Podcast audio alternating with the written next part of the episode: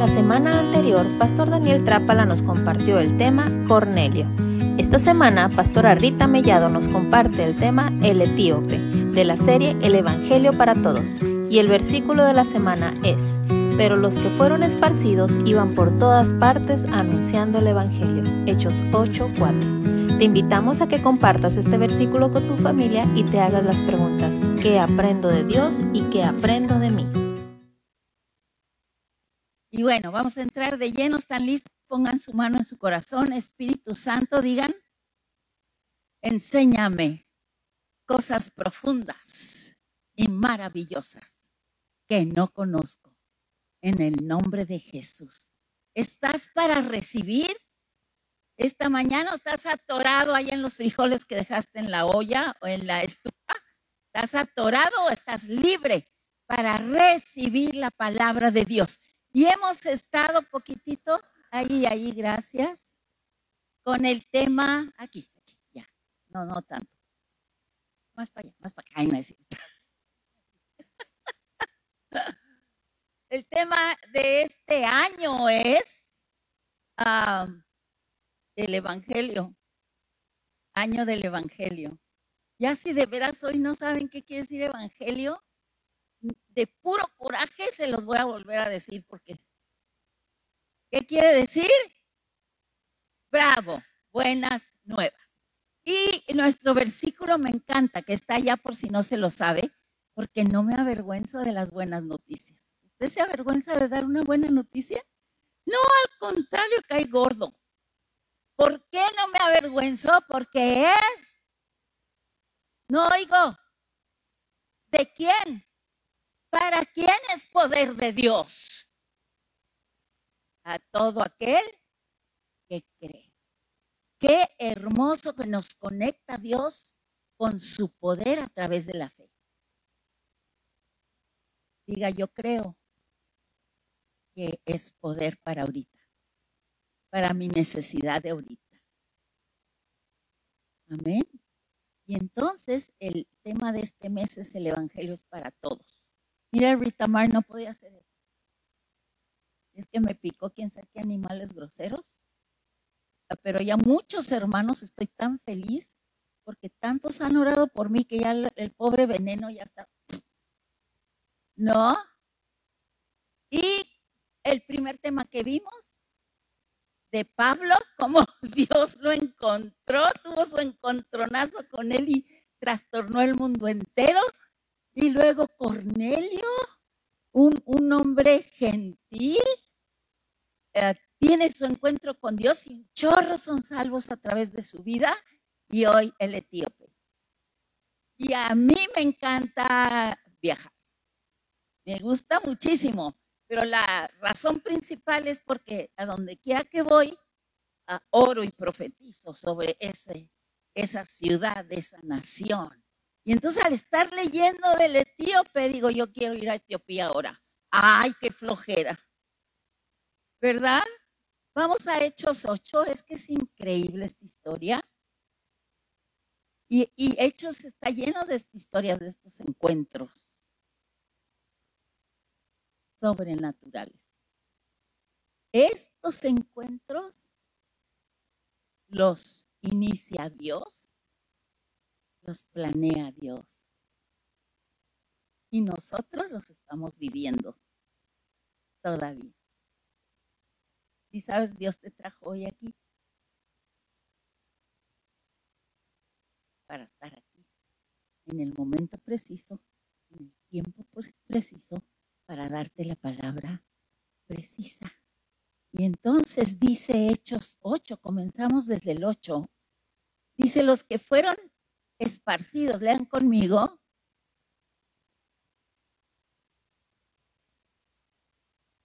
¿Quiénes fueron esparcidos? Los discípulos en Jerusalén, después de Esteban, se soltó una persecución terrible. ¿Saben qué es persecución? Sí, los iban a ejecutar a todos o a meter a la cárcel y entonces salieron corriendo y esta es la maravilla del Dios que tú tienes, que lo horrible lo convierte en hermoso. Y fueron salieron corriendo y ¿a dónde creen que se fueron la mayoría? A Samaria. ¿Se acuerdan que los judíos y los samaritanos no se ni siquiera podían verse, menos comer juntos, menos decirle, ven, te voy a dar las buenas noticias de Jesús, menos. Pero así es Dios y se ríe en nuestra cara. y entonces ahí van, síguele. Y entre toda esa gente que salió esparcida, huyendo de la persecución, resalta en esta historia nuestra Felipe. ¿Alguien se llama Felipe aquí? Nadie es un nombre hermoso, ¿no es cierto? Felipe era uno de los doce diáconos, siete, siete diáconos que se escogieron para servir las mesas. Si no se acuerda, no me diga porque me da coraje que no viene a la escuela dominical y no está aprendiendo. Pregúntele a su vecino, ¿quién es Felipe? Oye. Y ahí en el libro de Hechos está la historia. Y Felipe va a dar a Samaria y la gente, ¿cómo? ¿Qué hacía? ¿Qué escuchaba? Y además de la palabra, que había señales. La palabra se acompaña de señales. Piense, la palabra se acompaña de señales. ¿Saben que eso nos cuesta trabajo creer? Pero llega Samaria Felipe y empieza a manifestarse el Espíritu Santo a través de la palabra con señales y síguele. ¿Cuál es el resultado? ¿Cómo era el gozo? ¿Cómo era el gozo? ¡Ay, qué barbaridad! Y en este lugar, amados, a veces les tengo que decir, oigan, que se les note. Que se les note en la cara el gozo. Con este mismo gozo vamos a ofrendar. Este es hermoso, amados, el Evangelio, su acompañante, porque son buenas noticias, es el gozo de ver a Dios manifestarse. Entonces ahí tenemos a Felipe, ¿síguele? Y luego llega a la escena el etíope, pero no sin antes la intervención de un ángel. Hello. E, en la clase les estaba hablando de los ángeles el viernes. ¿Cuántos saben? Y ahí en el Salmo 103 lo pueden leer, los ángeles están a servicio de Dios para hacer la voluntad de Dios a favor de nosotros. Y sus ángeles asignados se están haciendo manicure porque usted ni en cuenta los tiene. Ahí están, dice Dios. Y este ángel es enviado por Dios a Felipe y le dice, vete por cierto camino que, que baja de Jerusalén a Gaza. Yo soy una plancha para las instrucciones, entonces yo no hubiera sabido a dónde irme sin GPS. Pero el Espíritu Santo sí sabía a dónde mandar a Felipe y ahí se encontró con este señor. ¿Usted sabe qué tan lejos está Etiopía si lo ve allí? Jerusalén está para arriba como cuánto, mi amor. Hacia el norte. ¿Cuánto? Muchos kilómetros. 600, yo no sé, pero este hombre había ido desde Etiopía hasta Jerusalén. Aló, adorar a Dios Y usted dice, ¿dónde vamos a ir al templo? Pues al monte. ¡Ah! Allá está re lejos y re feo y luego no hay luz. ¡Hey! Adorar este etíope era muy probablemente, yo digo, esta este es mi, mi percepción del etíope, que era judío que vivía en Etiopía. Porque iba leyendo las escrituras. ¿Y quién creen que se le apareció allí? ¿Quién? Felipe. ¿Cuántos creen que eso es una casualidad? Ay, fíjate qué casualidad andaba un señor allí. Es bien feo, amado, cuando usted le da la gloria a la casualidad. Cuando le llega un ángel a ayudar. Bien horrible. ¿Cuántos han tenido de esas experiencias que no saben ni de dónde salió ni cómo llegó, pero llegó en el momento preciso, al lugar preciso, a ayudarle? Allá veo manos, allá veo manos. Ni idea tenía este hombre. Y se los quiero leer porque, ah, bueno, a mí me encanta leer. ¿Por qué? porque tengo una imaginación tremenda.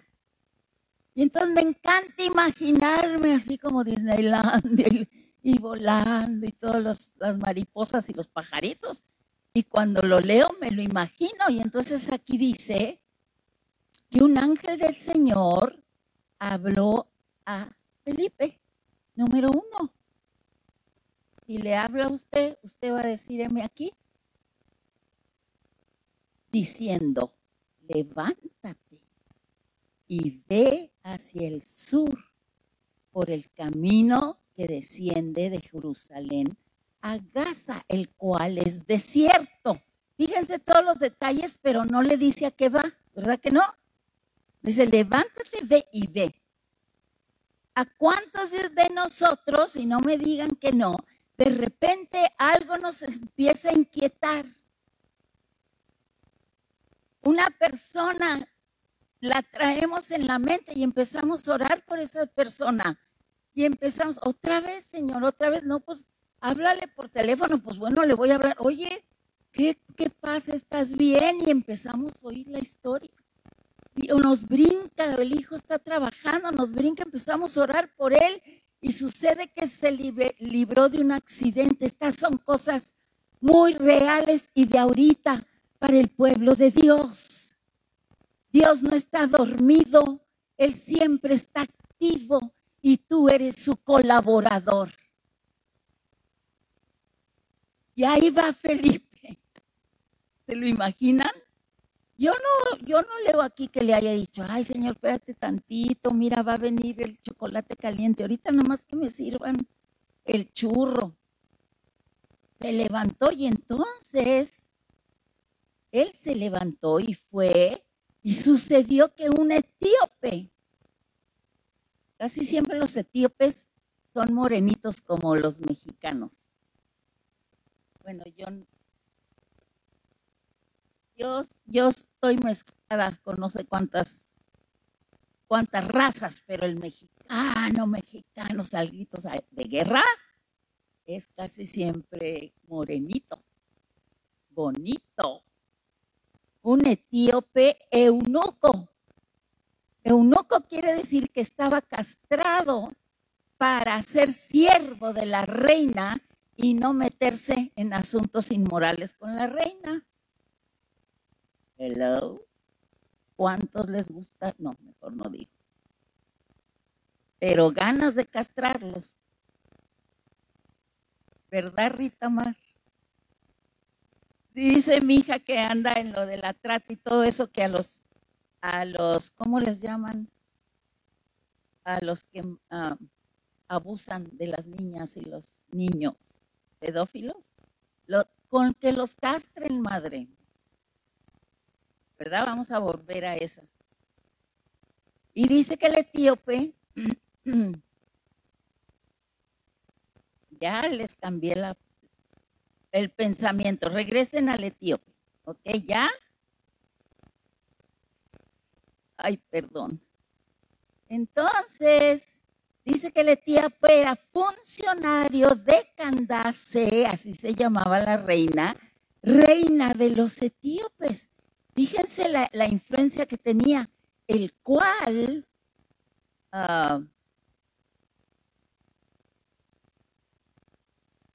se hace a cargo de todos sus tesoros. Ese era el hombre que en la iba leyendo el libro de Isaías. ¿Cuántos Isaías en su Biblia? Si no saben, no me digan porque otra vez me va a dar mucho coraje que no vienen a la escuela dominical. Y la palabra que él iba leyendo todavía está ahí en tu Biblia.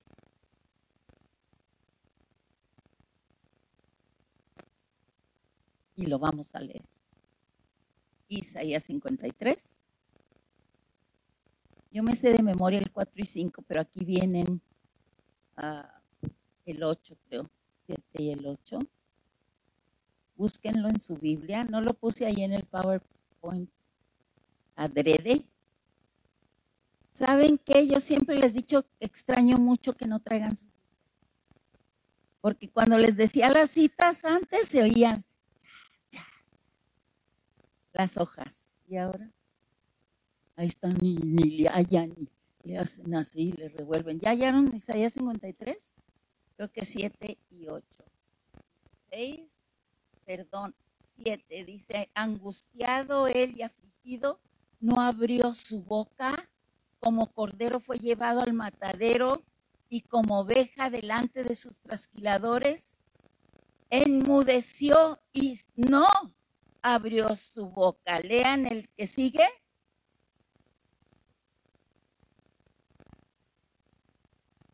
¿Quién? Porque fue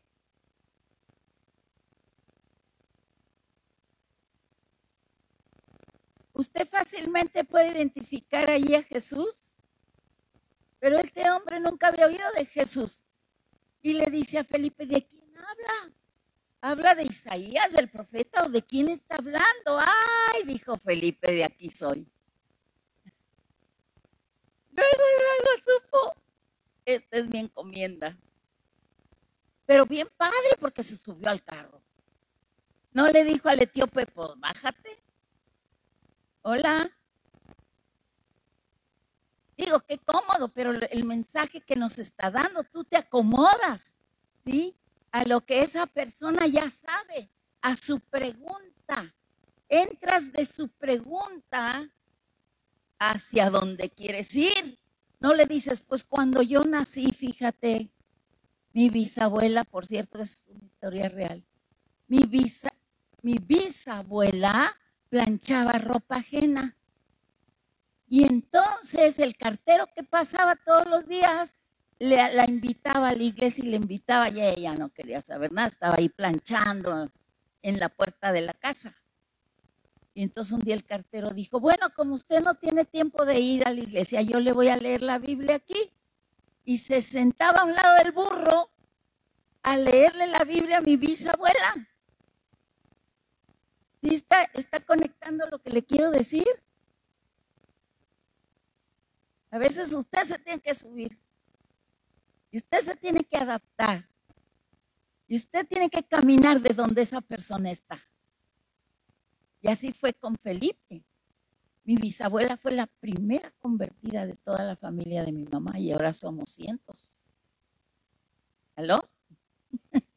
Es, hermoso estas citas se sube al carro y dice, desde donde él estaba, le comenzó a enseñar el Evangelio, el Evangelio.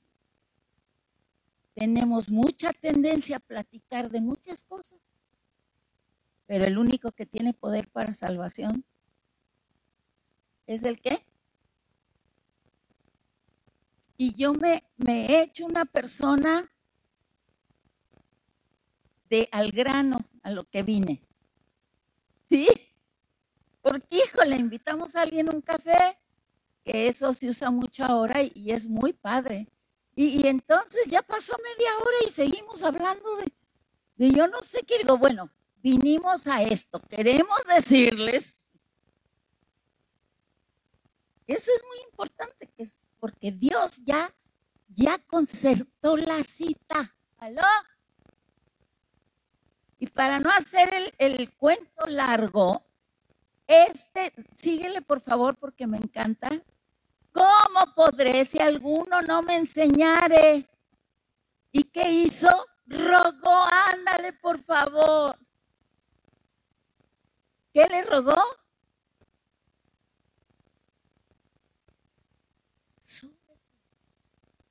Sí, él era un gran, un gran funcionario del gobierno. Y Felipe seguro iba con sus chanclitas y su vestidito de discípulo y, exiliado, imagínense. Pero no le importó al etíope la diferencia social que en aquel tiempo era muy extremadamente, extremadamente marcada. Y le empezó a explicar, no solo escuchó este hombre, recibió. Y dice ahí en Hechos 2, pásale. Y mandó parar el qué. Ay, no se imaginan todos los que iban con él, porque esa gente siempre viajaba acompañada. Sí, para la seguridad. Paren, paren, paren, paren, paren, aquí, aquí en este charco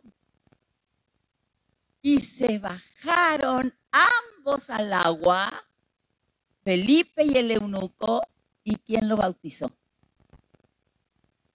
No oigo. Un día recibimos una llamada de unos amigos coreanos y le dicen a mi esposo, mi hija se va a casar, pero el, joven es convertido y no se ha bautizado. Y queremos, Pastor Mellado, que usted venga y lo bautice antes de la ceremonia. Entonces, pensó mi esposo, ah, perfecto, los vamos a poner en tal hotel. ¿Hay alberca? Sí. Ah, pues ahí me lo echo. Y ya llegamos y ni era el hotel que nos habían dicho, ni había alberca. ¿Sí? Y entonces llega el joven, se sienta con él en la orilla de la cama, le presenta la palabra del Evangelio en tres patadas y le dice, aquí en la tina del baño, ahí te voy a bautizar. y llenó la tina y lo sentó allí y nomás le tapó la nariz y ahí va para adentro. Podría haber dicho, oigan, pues no, fíjense, ni es el Marriott. ¿No? Aquí está chiquitito, no se imaginan el bañitito. Y, todos los coreanos ahí parados, afuera, viendo que lo bautizaba. Fue algo glorioso usted verá cómo le hace, pero si su discipulito o allá que le está hablando dice, yo me quiero bautizar ahorita, espérate, tengo que ir a preguntarle al pastor, pues cómo, dónde, vete, vámonos a la playa, vámonos donde sea. Y un día estaba en un retiro y me piden las hermanas que si podía bautizar a las que se habían recibido a Cristo allí en el retiro. Yo les dije, pues claro que sí las puedo bautizar. Entonces me dije, ¿y dónde? Allí cerca hay un río. Y me consiguieron unas chanclas y me consiguieron un outfit, así de como pants. Ya me puse las chanclas, ya iba en medio del lleno de piedras y cosas.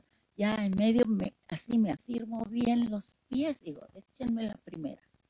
Y ahí me las, ya que bauticé las cinco, seis, ay, bueno, ya volteé, ya levanto el pie y la chancla se me sale del pie y empieza a flotar río abajo. Y todas y yo, la chancla, la chancla, no es mía, me da bien prestada. Ay, vamos corriendo a cachar la chancla. Ah, pero la bendición, ¿quién no la quitó? Nadie. Todavía se acuerdan todas las que bauticé allí de la chancla bautizó al eunuco. Cuando salieron del agua, pásale. Cuando subieron del agua, ¿qué pasó otra vez? ¿Qué hizo con Felipe? ¿Y el eunuco qué? Lo, de abajo es lo importante para mí. Ay, amor. Me puse a investigar, más bien puse a mi marido a investigar. Me puse a ver documentales sobre Etiopía. ¿Saben ustedes que en el libro de historia secular de Etiopía aparece el etíope como el fundador del cristianismo en Etiopía. Este, según la tradición, llegó gozoso, le compartió a la reina, la reina se convierte y empieza un avivamiento en Etiopía. Hoy en día, me estaba enseñando mi amado ahí las estadísticas, 40, no 50 y qué, 51% de la población en Etiopía son cristianos. Denle un aplauso.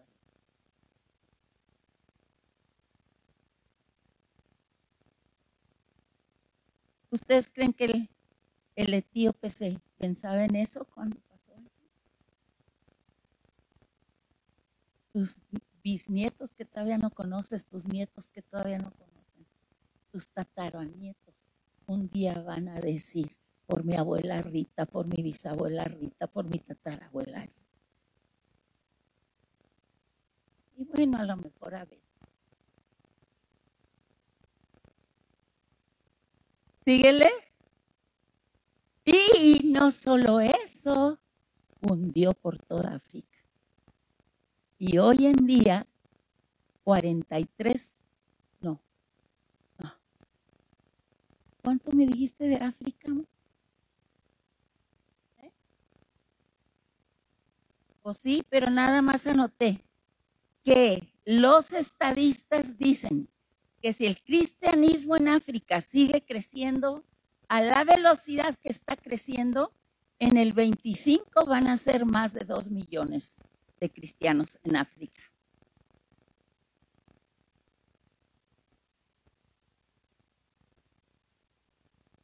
Hablando del Evangelio, piensen, ¿qué versículos le diría Felipe al etíope? Que aún están en tu Biblia hoy. Yo voy a comenzar algunos y ustedes los tienen que terminar, ¿está bien? Porque por gracia, no por obra,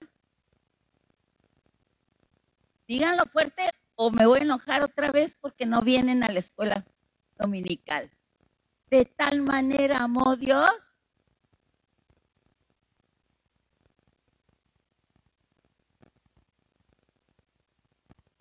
Justificados pues, tenemos por medio de nuestro Señor Jesucristo. Esas las mismas palabras que tú usarías hoy. Nosotros le amamos a Él.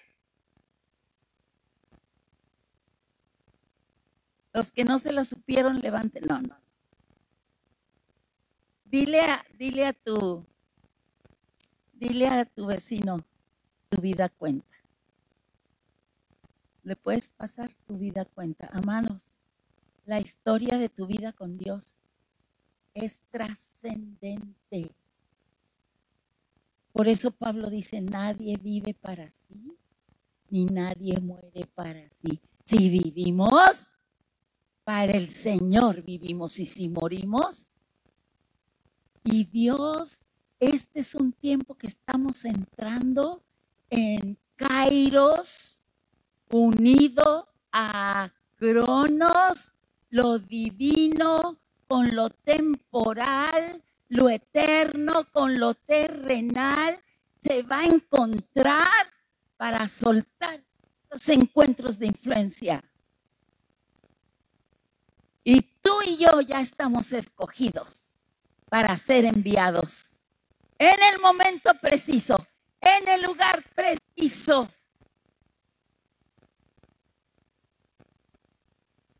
Ya, quítate. Ay, es que ya, ay, pobre de mí, nací chaparro. ¿Qué importa el tamaño? ni el color, ni los años que tengas. Son encuentros de vida o muerte, amado. Son encuentros de trascendencia mundial.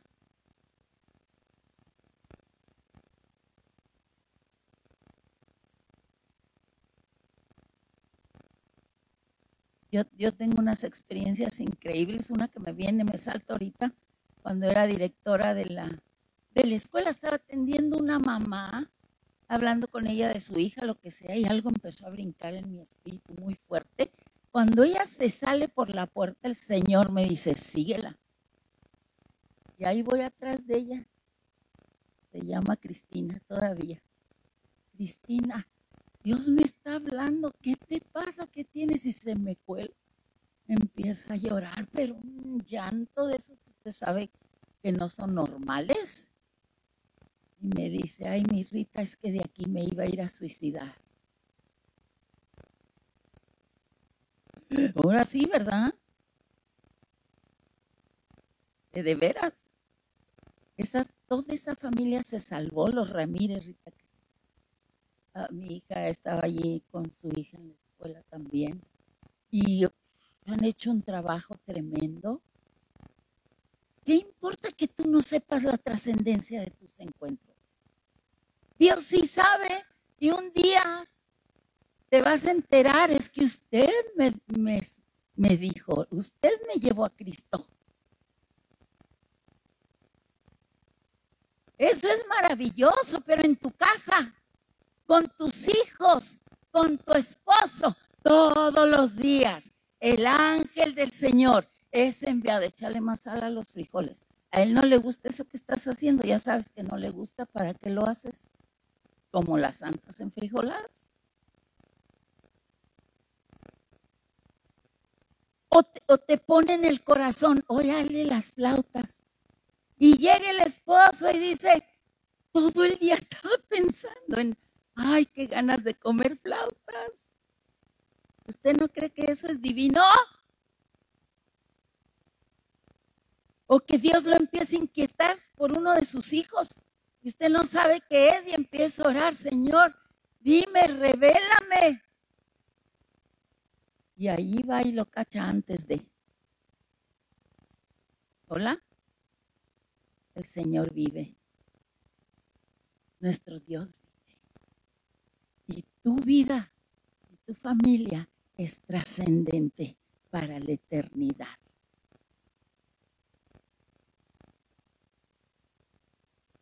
Por eso quería que oráramos por estos chicos y que usted, papás, estén clamando por ellos ahí,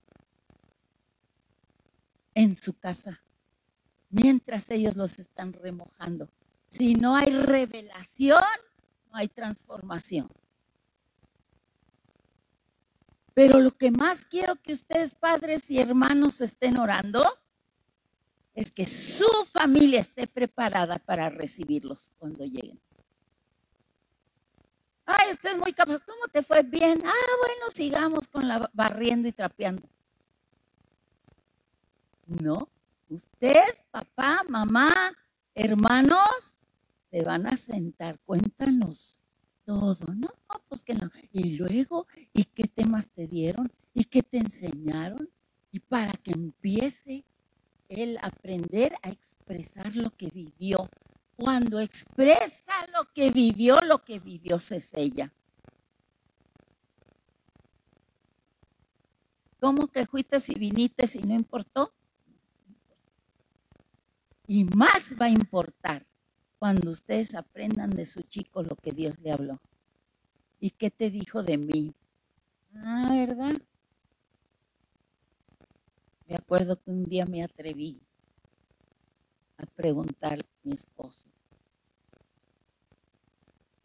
Una cosa, mi amor, nomás una cosa que te gustaría que cambiara para hacerte feliz. Y yo acá, porque estoy segura que tenías yo una lista de 100, ¿no? Una cosa. Un cafecito en la mañana no estaría mal. ¿No es hermoso Dios? ¿Sí? ¿Tú crees que, ay, no, luego que me mande Etiopía? No, hombre.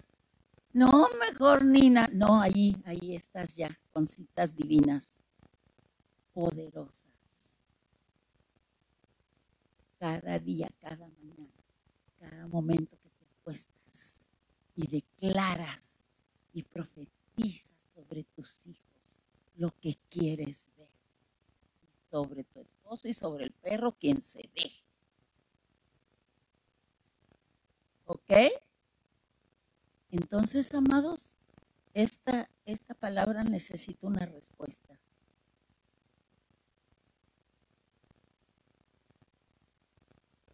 Yo quiero que tú te digas, mi historia cuenta. Dítelo. Los padres nos ponemos tan tristes, de veras tan tristes cuando nosotros, tus hermanos en la iglesia, cuando sabemos las estadísticas, que los divorcios igual adentro que afuera en el mundo. Los chavos viviendo en fornicación, teniendo sexo ilícito, el mismo porcentaje afuera, afuera que adentro. Eso no puede ser. Porque tu vida cuenta. Joven, papá, ¿qué andas haciendo coqueteando con sabe quién? Tu vida cuenta para la eternidad. De miles jóvenes. Guardarse en pureza no es nada más porque sí y ay, qué lata y voy a llegar arrastrándome al altar. No, usted va a llegar con la banderota blanca y va a decir, victoria, victoria sobre mis generaciones.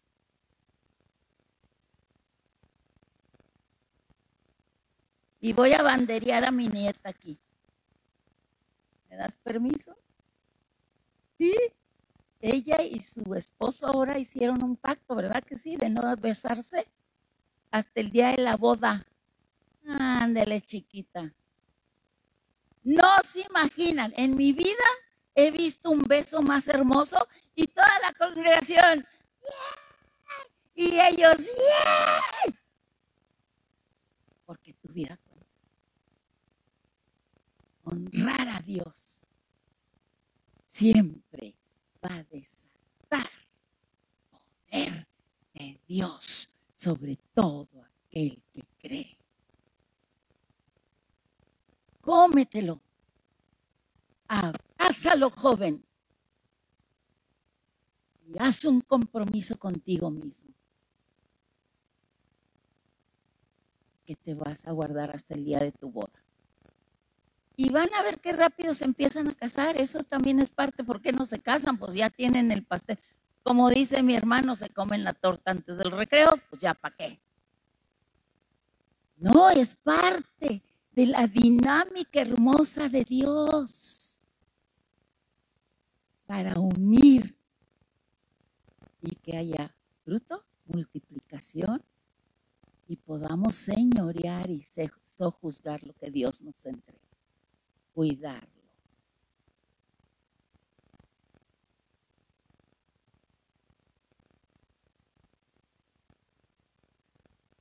No somos del mundo. Vivimos en el mundo para mundo. Que sí se puede vivir en santidad. y no, Dios no nos lo dice nomás porque sí, nos dice, te voy a dar a mí. Tú no puedes, pero yo sí puedo. En ti. Cierra tus ojos porque es tiempo de responder. Yo no puedo responder por ti. Yo sé que mi amado y yo hicimos ese, ese compromiso con un entendimiento tan divino para bendecir no solo nuestras hijas, nuestros nietos, nuestros bisnietos, nuestra ciudad, nuestro país, nuestra nación. Y haz ese, tú solito lo tienes que hacer con Dios. no te comprometas con Él, Él que Él ya te dio todo contigo mismo. A declarar sobre ti, mi vida cuenta y no la voy a ensuciar. Y cuenta para hoy, Señor, aquí estoy. Mientras reparten los elementos, porque vamos a a hacer memoria de lo que Jesús hizo, para que este compromiso tuyo se selle hoy en tu corazón. Con su sangre y con su carne. Él ya lo hizo todo por ti. Y si ya caíste, es tiempo de arrepentirte. Qué lindo es Dios. Él es fiel y justo para perdonar y decirte, ya estás perdonado, levántate a vivir como lo que eres.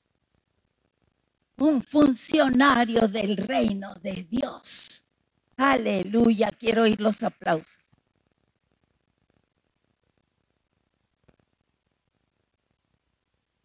Está el del piano, el del piano, primero, ¿dónde estás? para que puedas tocar algo suave. Van a poner un pan y la copa en tu mano. Cuando, cuando lleguen a tu mano, por favor, concentra tu atención en Jesús. No es fácil porque no practicamos lo suficiente estar conscientes de su presencia, pero quiero decirte que Él está aquí viendo tu corazón, oyendo tu corazón.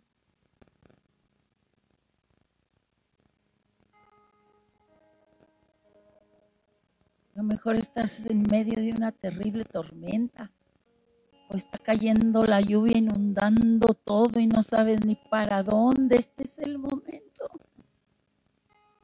Porque Él promete en su palabra que aunque pases por el fuego no te quemarás aunque pasas por las aguas, no te anegarás. ¿Están oyendo? Este es tu Dios.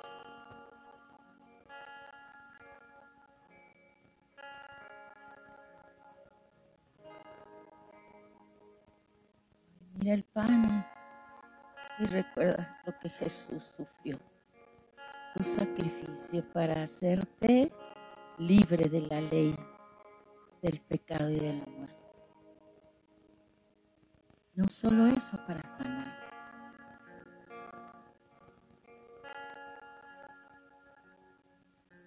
Y mientras van terminando, déjate venir. Yo no sé por qué al Señor Jesús le gusta ver estás en serio. aquí a confirmar tu compromiso con Él. Los que quieran. ¿Sí me entendieron lo que dije? Que los que quieran y hacer este compromiso con Dios de creer que su vida cuenta para las generaciones, vengan aquí.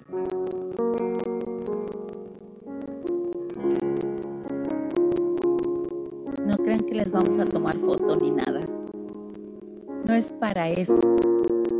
Es para decir, ¿se acuerdan que el ángel le dijo a Felipe, levántate? Y ve, eso les está diciendo ahorita, levántense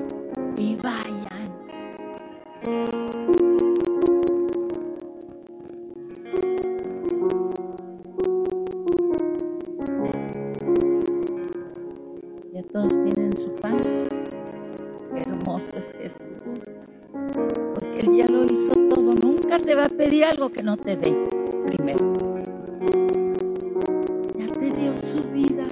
Su amor no se mueve. Nunca cambia. Nadie te lo puede quitar. Ahora quieres que se desborde para amar a otros. Levanta tu pan.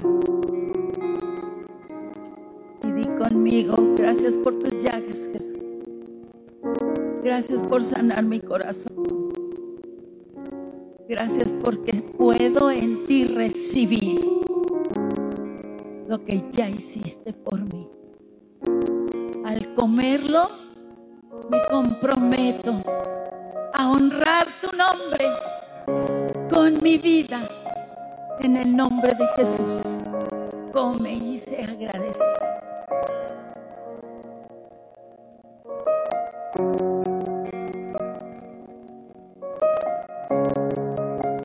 Sé que aquí está Grace y alguien más que necesite oración por sanidad, levante la mano porque este es el momento que vamos a orar. Si usted ve una mano junto a usted, vaya y acérquese. Aquí, Mini.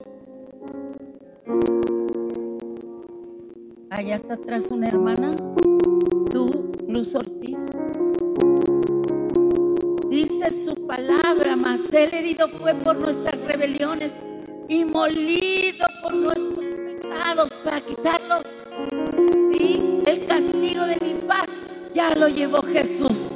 Y tu shalom incluye sanidad, pero primero adentro de ti, en tu corazón, en tu alma, para que se manifieste en tu cuerpo. Así es que declárenles, declárenles, digan, vas a ser sano, voy a orar por ti ahorita y en el nombre de Jesús por sus llagas, no por mi palabra, por su palabra. Él honra su palabra en tu cuerpo ahora en el nombre de Jesús. Amén. Denle un aplauso. No pueden, ¿verdad? Porque traen el vasito. Ahora levante el vasito. Esta es la razón por qué podemos orar así. Sangre. Si su sangre no se hubiera derramado, si no hubiera quitado el pecado y la muerte, no nos podríamos acercar confiadamente al trono de su gracia. Pero porque sí lo hizo, Él está aquí. Y nosotros estamos allí, en el trono, para recibir el oportuno socorro y el poder suyo para dar las buenas nuevas y que nuestra vida sea una buena noticia. Siempre en el nombre de Jesús bebamos.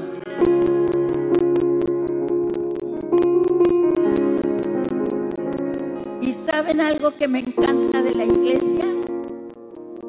Que todo esto lo podemos hacer acompañados.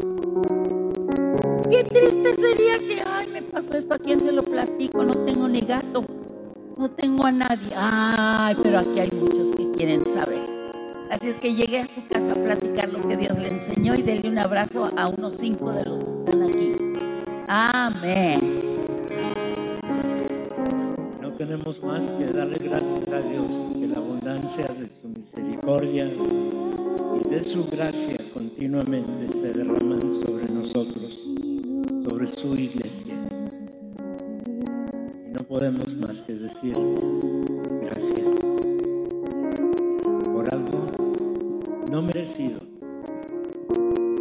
sino en la abundante gracia de su amor. Así, Señor, llévanos a nuestros hogares, a donde quiera que vayamos saliendo de aquí, sabiendo que tú vas con nosotros, sabiendo que en todo momento tú nos proteges, nos cuidas, nos